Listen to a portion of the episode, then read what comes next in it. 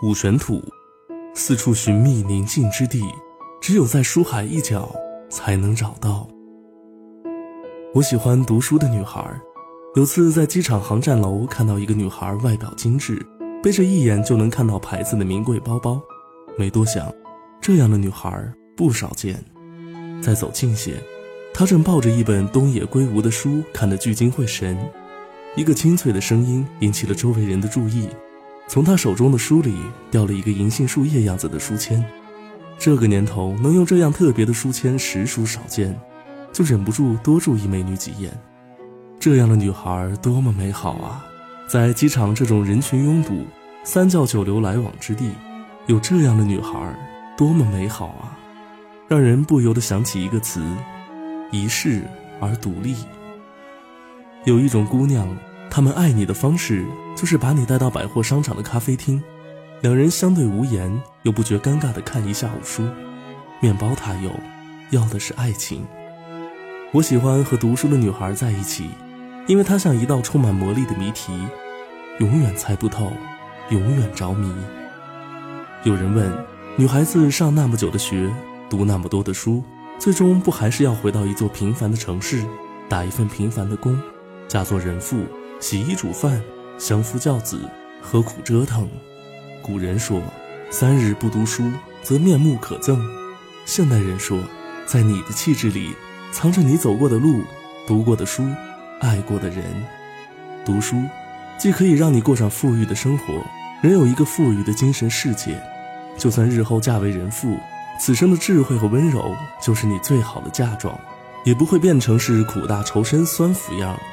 爱看书的女孩，虽然不一定会给人眼前一亮，但相处久了之后，你会被他从骨子里面所散发出来的美感和优雅所吸引，便会看到他的不同之处。人的品味从细节处彰显，他掉落的那页书签如是，挚爱一人，挚爱一物，这份执着，对人也对物，则最好的物即陪伴，平凡里把日子慢慢过成不将就。于有生之年，拥有这枚铜书签，在这万事求快的年代，着实慢且用心。我知道物气有灵性，这书签。一定是经过好好浪费时间才出世的，看得出来，一片黄铜经过切割、打磨、雕刻、抛光，凡此种种，余下的通通交由一双匠人手和时间来完成。只有手做的温度，唯在一琢一磨间，才有了完美选择，独属于读书人的欢喜。季节流转，无法拒绝银杏叶的飘零，翻过那一页温暖。给心灵觅一处清幽，拢一缕馨香，携一份香息，轻调生命的色彩。彩铜做成的书签，藏着光阴的故事。游走岁月，陌上留香。柔情在眷恋的枝头开出新的春天。累了乏了，看到一半看到精彩的地方，就加一片银杏叶的铜书签，等待着下一次在书中的重逢。你与他的约定。